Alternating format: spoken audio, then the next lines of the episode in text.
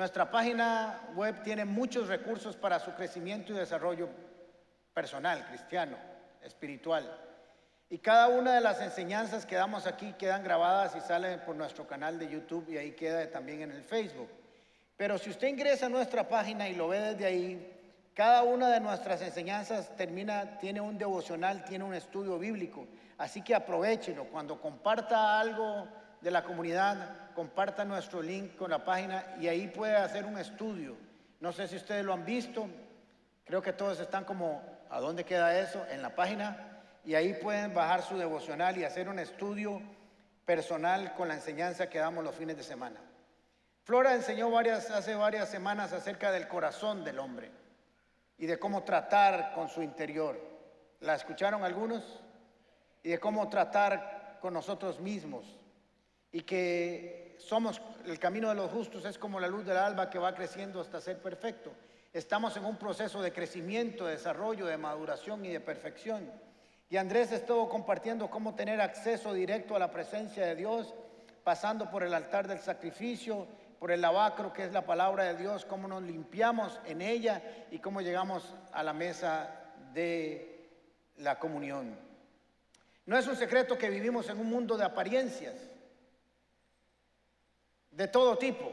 De hecho, hay una profesión o hay un oficio ahora que se, se llama gente que se dedica a crear imagen toman a un personaje, le crean toda una imagen alrededor de ella, aunque no es esa persona, pero eso es lo que vende, y le dicen, usted tiene que hablar así, tiene que vestirse así, tiene que andar con esto, tiene que ponerse esto, y esto es lo que usted va a transmitir, aunque en el fondo no lo sea, pero crean una imagen, desarrollan una imagen, y esa es la que nosotros nos comemos así como viene. Y no nos damos cuenta que nos están vendiendo una imagen que no necesariamente es la real en esa persona. Por eso cuando alguien, sobre todo las mujeres salen sin maquillaje, todo el mundo les aplaude y les dice que qué valientes, porque sí, porque es como somos al natural. Sobre todo en el ambiente religioso. En el ambiente religioso, en el ambiente cristiano o de cualquier denominación, tener apariencia de religioso, apariencia, apariencia de piedad, apariencia de que soy un buen cristiano, una buena cristiana, apariencia de que sé muy bien las escrituras, apariencia de que Dios me usa. Esa apariencia religiosa nos encanta y no está mal si fuera una realidad, pero a veces está cubierta de un montón de cosas que no son reales, son puras apariencias. Y hemos sido confrontados con las enseñanzas que han dado Flora y Andrés en las últimas semanas y quiero añadirle un poco más y seguir una línea con respecto a esas mismas. Tenemos que entender nosotros y tenemos que seguir muy claro, y esto lo enseño muchas veces y no me canso de repetirlo, que Dios está más interesado en nuestra transformación que en darnos tiliches. Y nosotros estamos más interesados en los tiliches que en nuestra transformación. La Biblia dice, buscad primeramente el reino de Dios y su justicia y todo lo demás será añadido pero nuestra tendencia es a buscar lo añadido, a ver si ahí está Dios. Ahora, aprendas esto que le voy a decir porque le va a cambiar su vida. El camino para la bendición está en el camino de la transformación. El camino para la bendición está en el camino de la transformación. Cuando somos transformados internamente por la presencia de Dios y por su palabra, Inmediatamente, en lugar de andar buscando bendición, nos volvemos en personas bendecidas, que es totalmente diferente.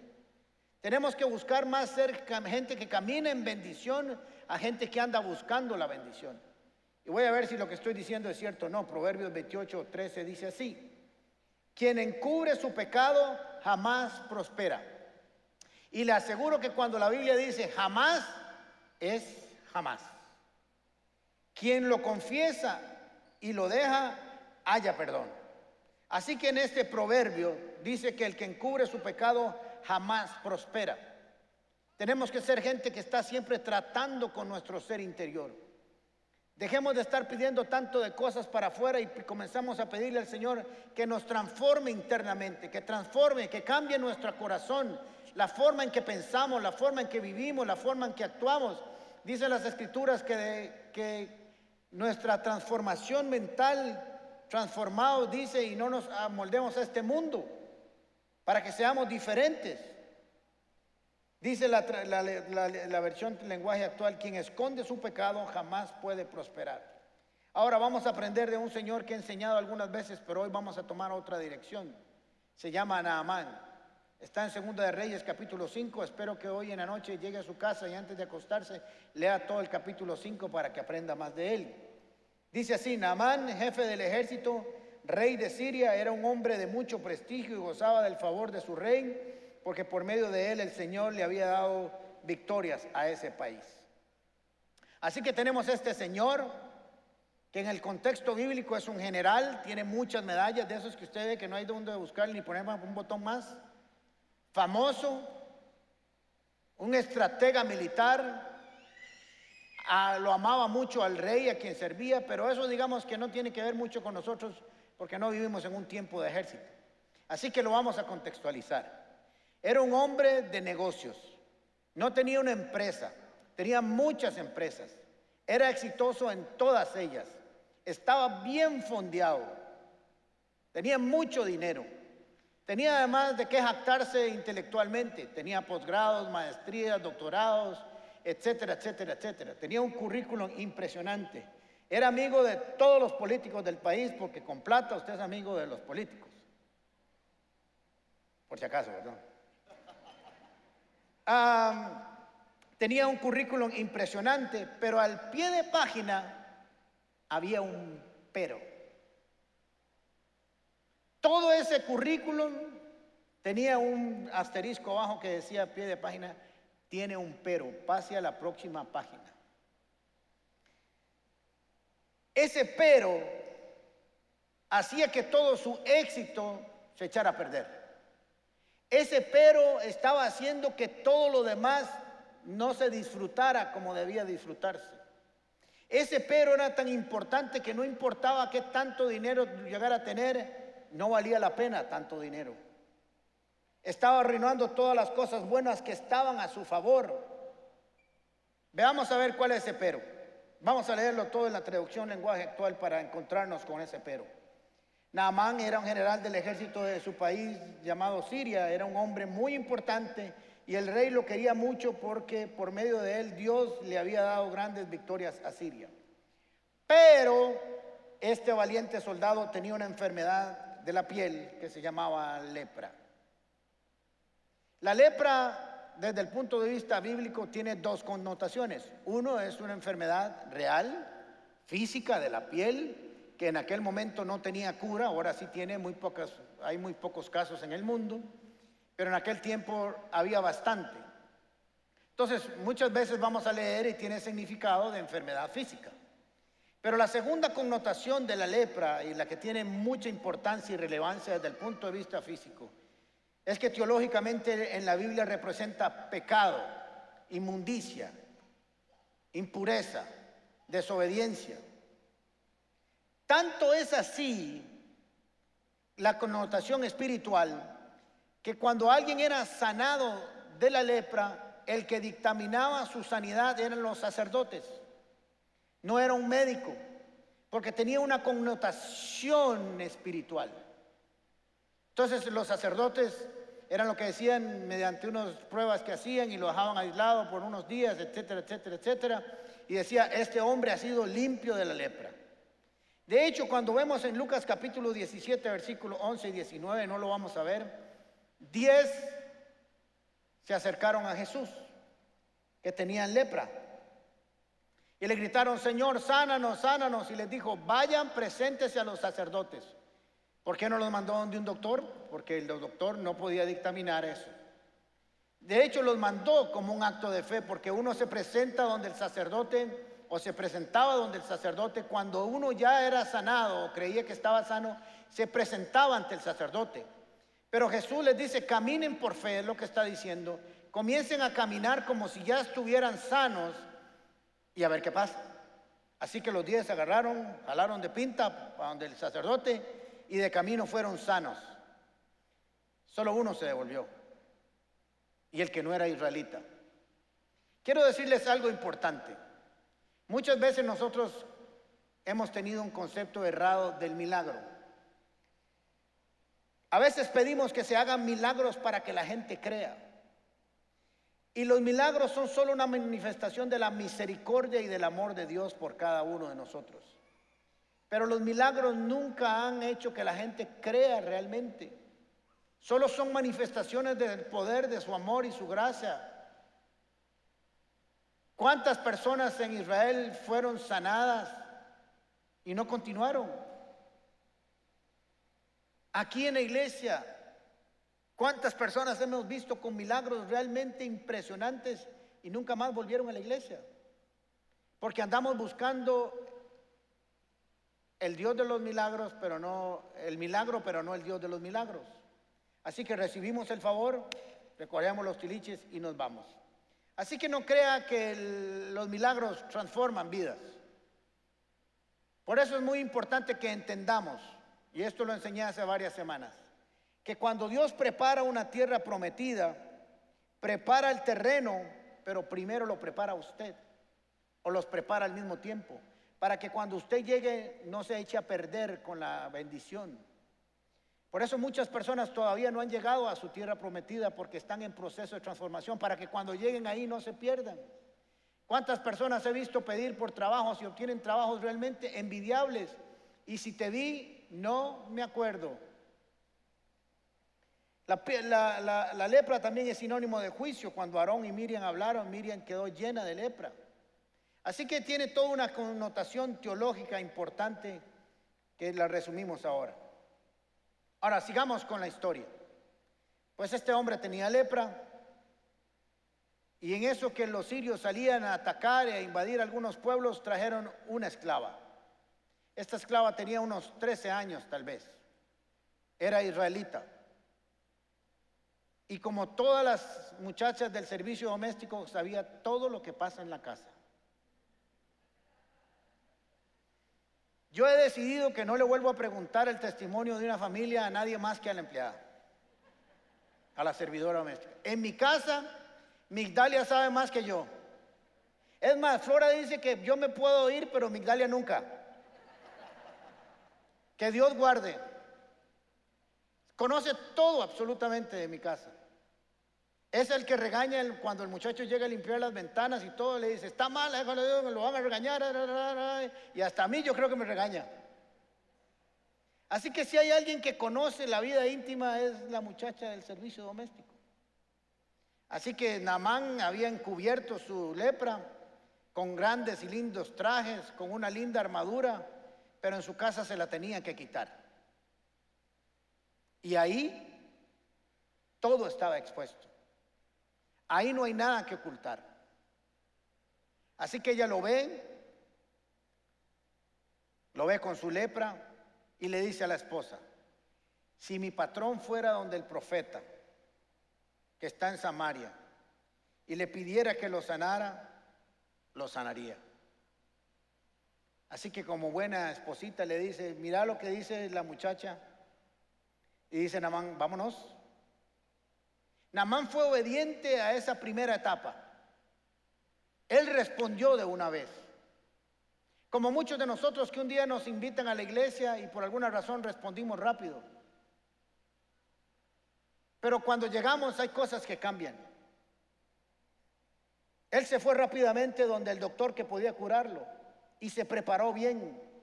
Tenía que recorrer unos 382 kilómetros para llevar de donde estaba en Damasco a Samaria. O sea, que le puso para ir. Pero no solo eso, sino que se cargó con más o menos unos 100 mil dólares entre plata y oro y vestidos para pagar la cuenta del doctor. Más de un doctor está diciendo, ¿por qué no me mandan a Namán aquí para, para sanarlo?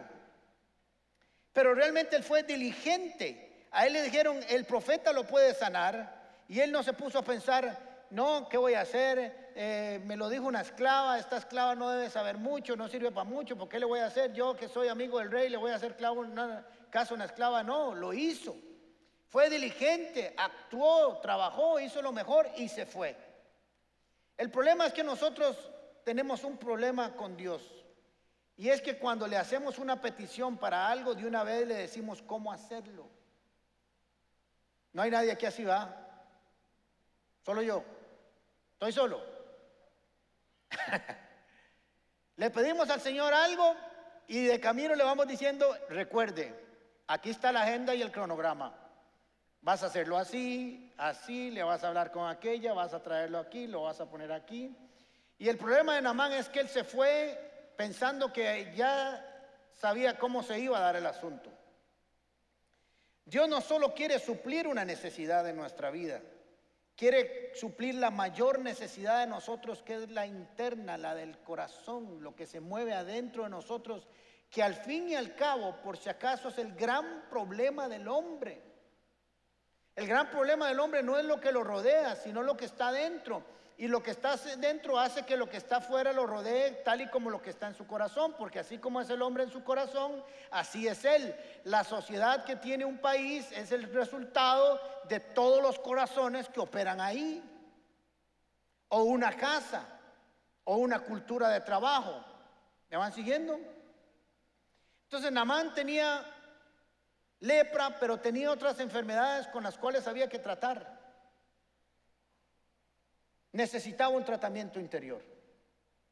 Así que recogió, como era muy platido, se fue en un Rolls Royce, llegó a la casa de, de Eliseo, se parqueó enfrente, tocó el pito, pipi, y ahí está Eliseo. En ese momento Eliseo tenía iPad y estaba viendo esta predicación por si acaso para no perdérsela.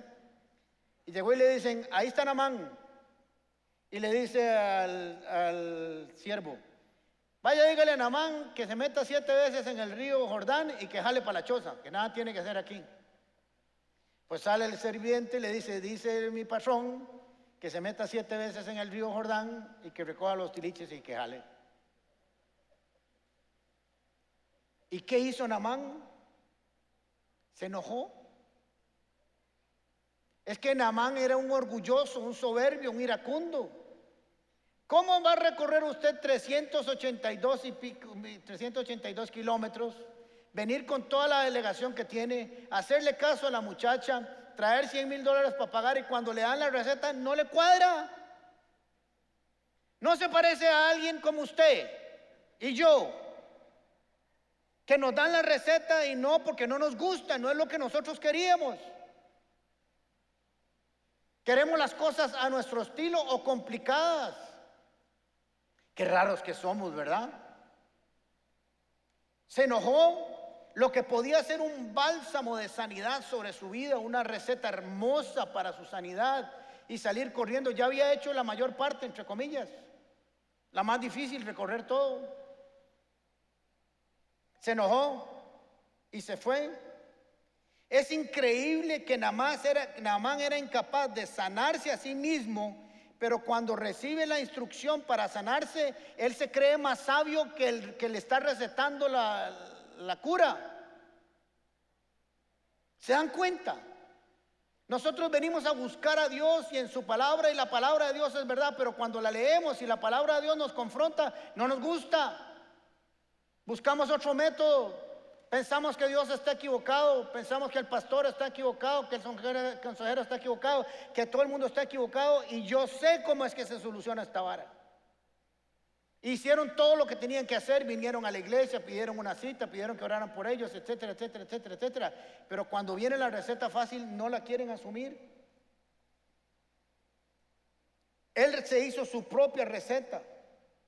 Le dijo a Namán, tienes, Namán le dijo a Eliseo, te equivocaste. Porque en Damasco hay ríos más bonitos que el Jordán. Yo no sé si usted conoce el Jordán, por lo menos en fotos, pero es bien feo ese río. No tiene aguas cristalinas. Por eso Namán se enoja y se dice, pero vine desde allá para meterme en ese río tan feo. Si en Damasco hay cristalinos, ser como el virilla de aquí. Habían botellas, llantas y todavía ahí en ese tiempo. Claro, porque él pensó desde el punto de vista físico, mental, pero no desde el punto de vista espiritual. Y se negó a obedecer inmediatamente. La receta era sencilla. Era ir, bajarse del caballito y hacer uno, dos, tres, cuatro, cinco, seis, siete y jalar sanititico, como diría mi mamá. Eso se llama ser sabio en su propia opinión. Proverbios capítulo 3, versículo 7 en adelante dice, no te creas demasiado sabio, o otra versión dice, no seas sabio en tu propia prudencia. Honra al Señor y apártate del mal. Esa es la mejor medicina para fortalecer tu cuerpo. Él tuvo que haber dicho, mira, yo fui incapaz de sanarme a mí mismo y vengo donde esté el profeta y si me está dando estas recetas por algo, vámonos, recojamos los chinches, me pongo la pantaloneta y me tiro el agua. Y si no, trajo con todo y ropa. Pero es interesante que nos gustan las cosas complicadas. Ahora se enojó y dijo, no, vámonos de aquí. Y ahí iban en el caballillo todos y se volvieron a ver los siervos que trabajaban para él. dice siervos, pero eran esclavos en el fondo. Y le dicen, ah, ayudémosle al patrón, ya que hicimos esta caminata, esta troleada aquí en caballo, mejor resolvámosle. Le dicen, patrón, una pregunta. Si te hubieran pedido, el profeta te hubiera pedido hacer algo bien difícil, ¿lo hubieras hecho? Y hace, claro. Dice, entonces si te pidieron hacer algo muy fácil, ¿por qué no lo haces? Más sabios esos dos muchachos que el otro gran vivazo. Porque nos gustan las cosas complicadas. Cuando usted predica el Evangelio y le dice a alguien, recibe al Señor en su corazón, si lo crees con el corazón y lo confiesas con la boca que Jesús es el Señor, serás salvo. Y hacen solo eso. Sí, solo eso. Y no tengo que irme de aquí a México caminando. No, no, no, solo eso. Y no me tengo que meter piedras en los zapatos, irme caminando de aquí a Punta Arenas y con, llegar con llagas. No, solo eso. Ah, no, muy fácil. Y uno, sí, así de fácil es, porque no es lo que usted hizo, sino lo que Jesús hizo por usted. Él ya hizo todo eso, por eso lo único que le toca es creer. Así estaba Namán. Es que si me hubieran dicho algo complicado, me hubiera... Entonces, ¿cuál fue el profeta de Namán? El problema de Namán. Namán se hizo una imagen de cómo se iba a sanar. ¿Y por qué se enojó? Porque dice, yo creí, él creyó, nadie se lo dijo, que el profeta iba a salir, iba a abrir la puerta, me iba a hacer reverencia, me iba a hacer unas palabras y desde lejos me iba a hacer un conjuro. Ustedes de esos que se toman y que ven varas raras y todo el mundo viene a tomar aquí. Y entonces, ahora sí suena espiritual esta vara. Ahora sí me suena que estoy en alguien espiritual.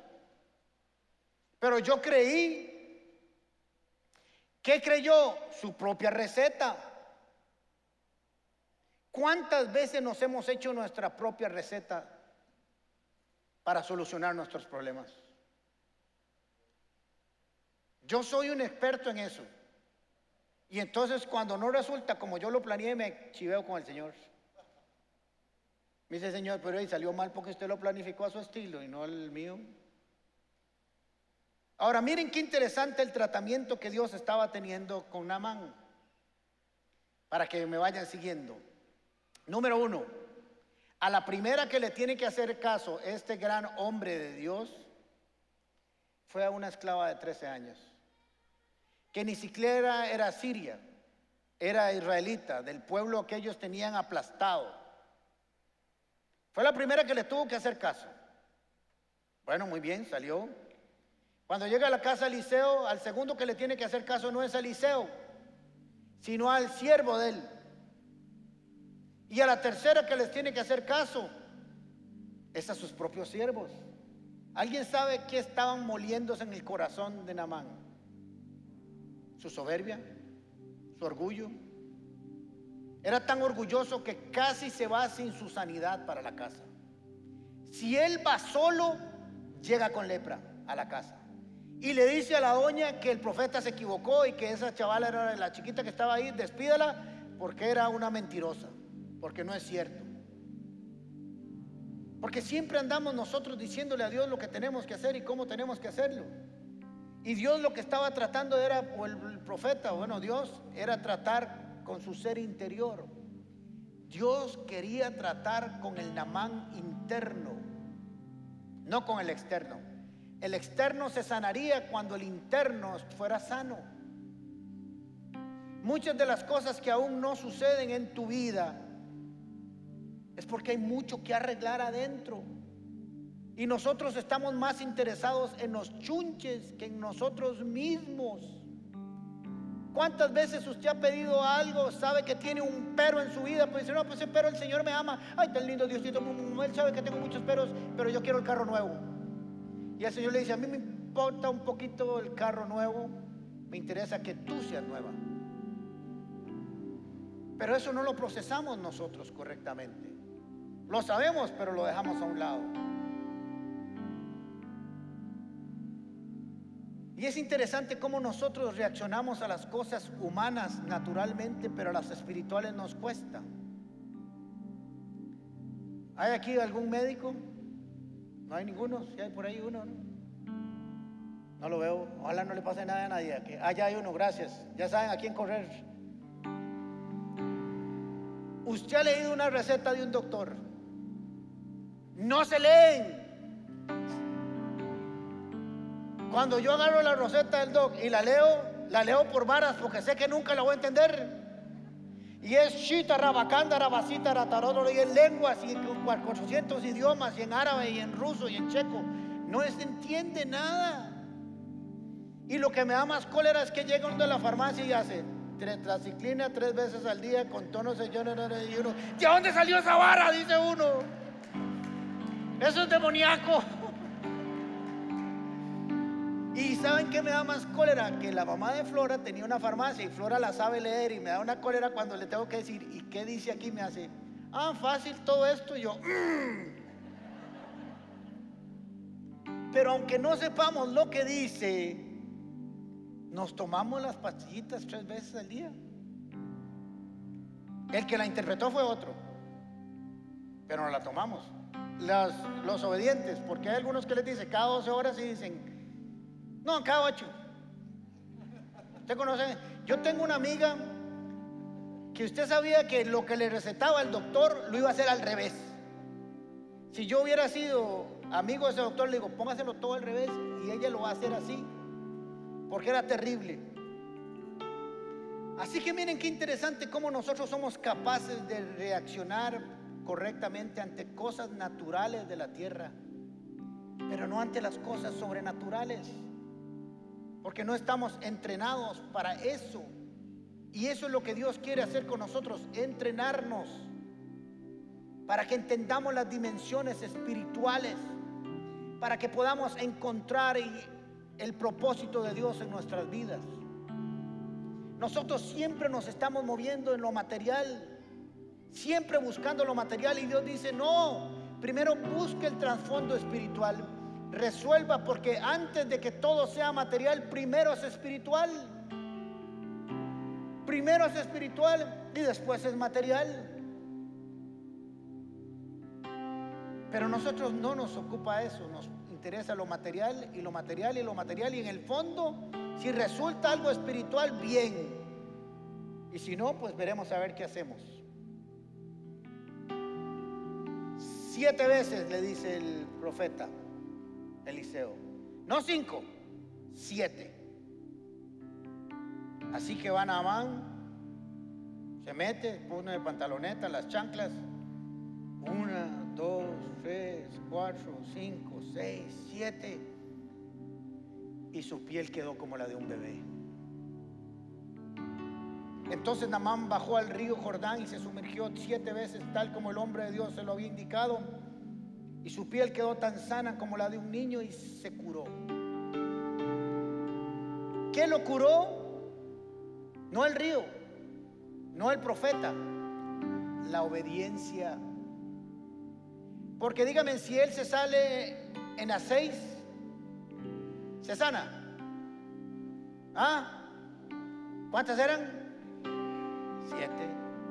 Pero nosotros somos así. Cuando llevamos cinco decimos, no, pues ya, ya esta mejoró un poquito, eh, dejémoslo en cinco. ¿Para qué dos más? Dios, Dios me entiende, Dios, comprende. Dios lo que está comprendiendo es que es un rebelde y no hiciste las siete. Así hay que pensar de Dios. ¿Por qué pensamos que Dios es mediocre siempre? ¿Acaso Jesús cuando estuvo en la cruz se colgó la mitad? Señor, estoy cansado de este brazo, entonces voy a colgarme de este lado porque ya no es así. Mi papá sabe, diría Jesús, mi papá sabe que yo vine con toda la intención de hacerlo. Pero el infierno está lleno de buenas intenciones. Él tenía una piel hermosa, nueva, que le dio una nueva imagen delante de su esposa y delante de su pueblo. Dios le dio una nueva oportunidad para empezar. Que ya no fuera Namán el leproso, sino alguien que Dios había transformado y había sanado. Y ya podía él caminar sin tapujos, sin taparse, sin avergonzarse. La doña quedó chiva porque tenía mejor cutis que ella. Y todas las amigas le decían, ¿y qué crema usa tu esposo? Le decían.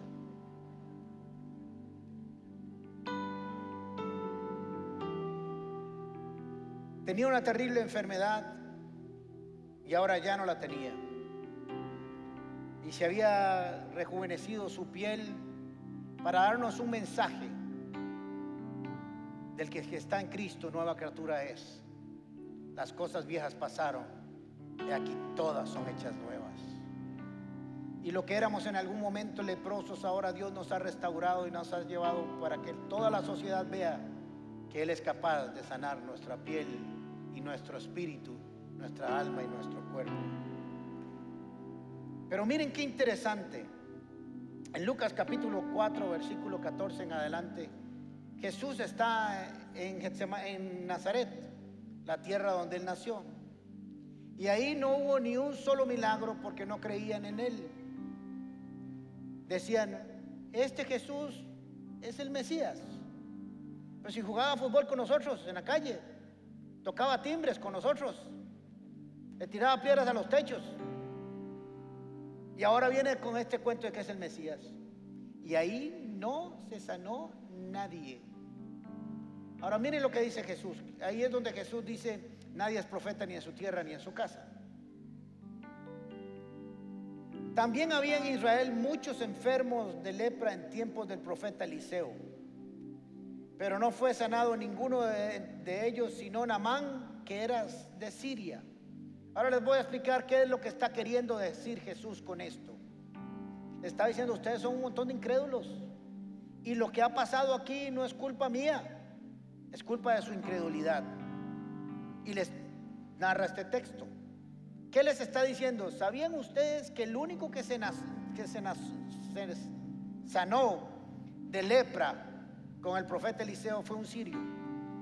Y por si acaso todos los que vivían en esa tierra eran de, la, de Samaria. ¿Cuántos leprosos pasaron enfrente del profeta y no quisieron entrar?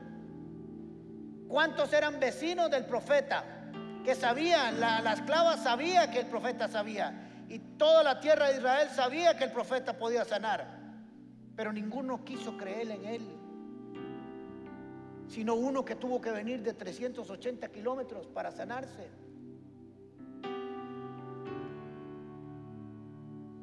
Escucha esto que te voy a decir. Puedes ser del pueblo de Dios, del pueblo de la promesa y nunca ver a Dios actuar en tu vida. Se lo repito. Puedes ser del pueblo de Dios, del pueblo de la promesa y nunca haber visto a Dios hacer un milagro en tu vida ni en la vida de nadie más, porque simple y sencillamente no le creíste. Ahora lo voy a contextualizar.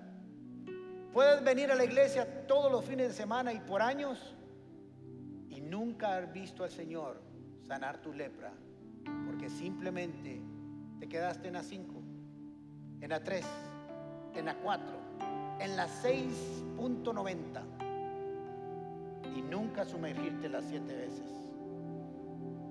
Porque no es si son siete u ocho, es si cumplimos la palabra de Dios a la perfección. Recuerden que una desobediencia a medias, es una obediencia a medias es una desobediencia total. Puedes ser israelita y vivir todo el resto de su vida leproso. Puedes estar en la iglesia por años y tener un pero o varios peros en tu currículum y nunca haberlos vencido, simplemente porque no te dejaste guiar por la palabra de Dios y obedecerla. Es interesante cuando teníamos el, retiro Levántate eh, presencial, hay algunas fórmulas que llenar y algunas cosas que hacer para ser bendecido en el proceso. Y cuando ya tocaba el momento de llenar y marcar algunas cosas, llegábamos y había gente que tenía las hojas en blanco. En blanco. Y yo les voy a ser honesto, yo me volví y decía, adentro de mí, que Dios me perdone y me tenga en la gloria. ¿Para qué vino? ¿Para qué vino? ¿Para qué se levantó temprano un sábado y se vino tempranitititico? Sentarse en una silla seis, siete horas para ser ministrado, para que cuando te toca confesar algo, digas, no, yo no tengo nada que confesar. Casi le hago una estatua aquí, como la de Naucodonosor. Si estamos haciendo el gran esfuerzo en nuestra vida, si estás viniendo a la iglesia, si estás buscando la palabra de Dios, si estás yendo a un estudio bíblico, si estás buscando su presencia, cuando hable, hágale caso. Estás haciendo todo lo demás y te estás quedando en el camino.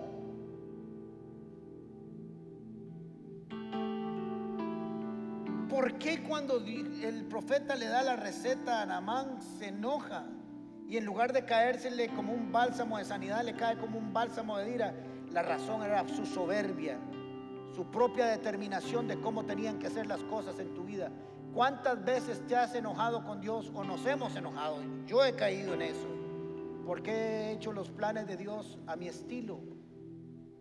En lugar de dejar que Dios hable y nos lleve por el camino que Él quiere. Algo hermoso que sucede en la vida de Namán es que hay una transformación de otra enfermedad que él tenía que se llamaba idolatría, porque adoraba a otros dioses.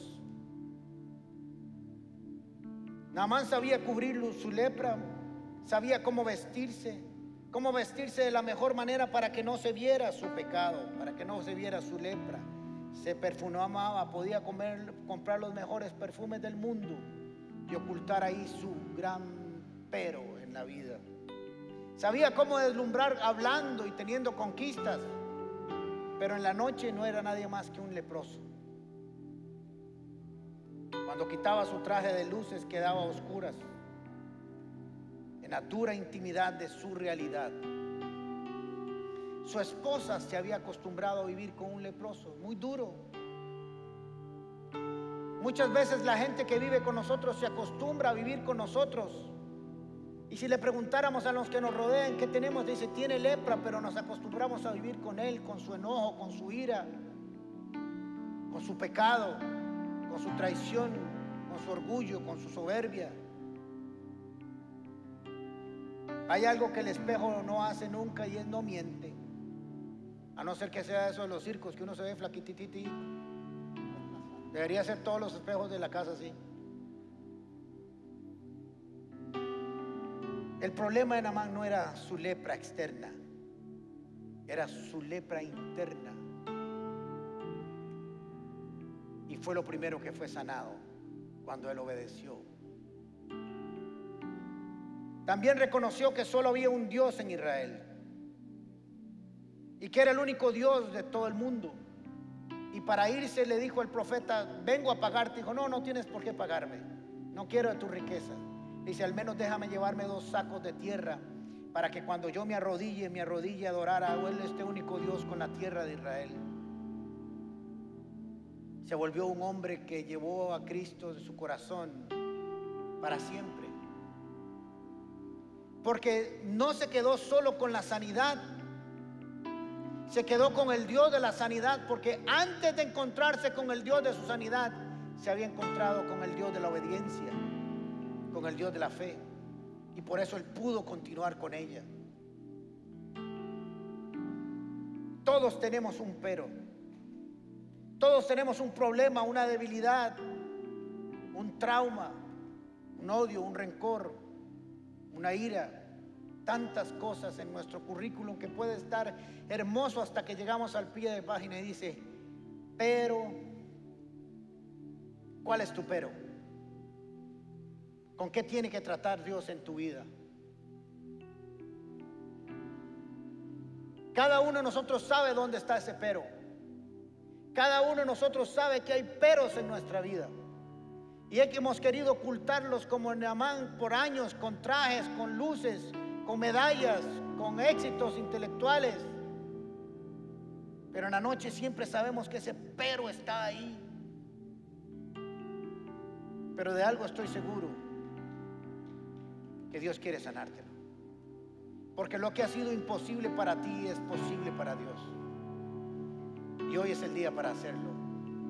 Hoy es el día que tienes que tomar la decisión de sanarte de ese pero.